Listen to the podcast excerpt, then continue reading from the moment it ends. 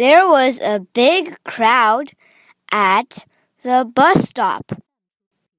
There were brothers and sisters and mothers and fathers. Beaver was carrying her favorite book. I can read it, she said. All of it?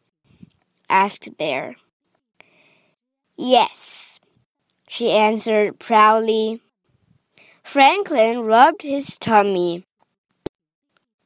Rabbit pulled out a brand new notebook. My big sister showed me how to write my numbers, he said. All of them? asked Fox. Most of them, boosted Rabbit. Franklin looked at his mother. I want to go home, he said. We will be here after school to hear about all the things you did today, she said.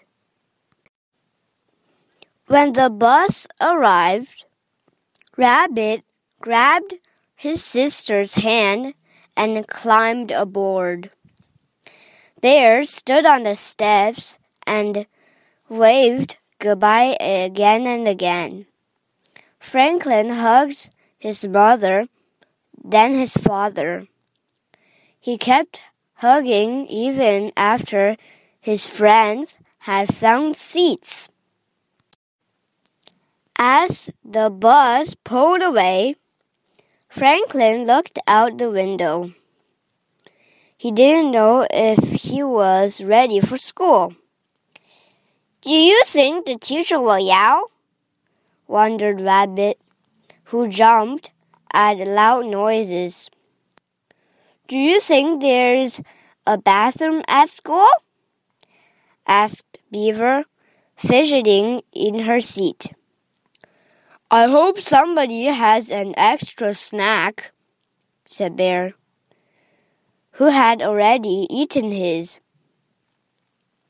Franklin did not say anything. The bus ride seemed very, very long. When they arrived, their teacher was waiting. Mr. Owl said hello in a gentle voice. He showed them where to hang their coats and where to sit. He showed them where to find the bathroom and offered everyone a piece of fruit. Then Beaver and Bear went to the reading and writing center.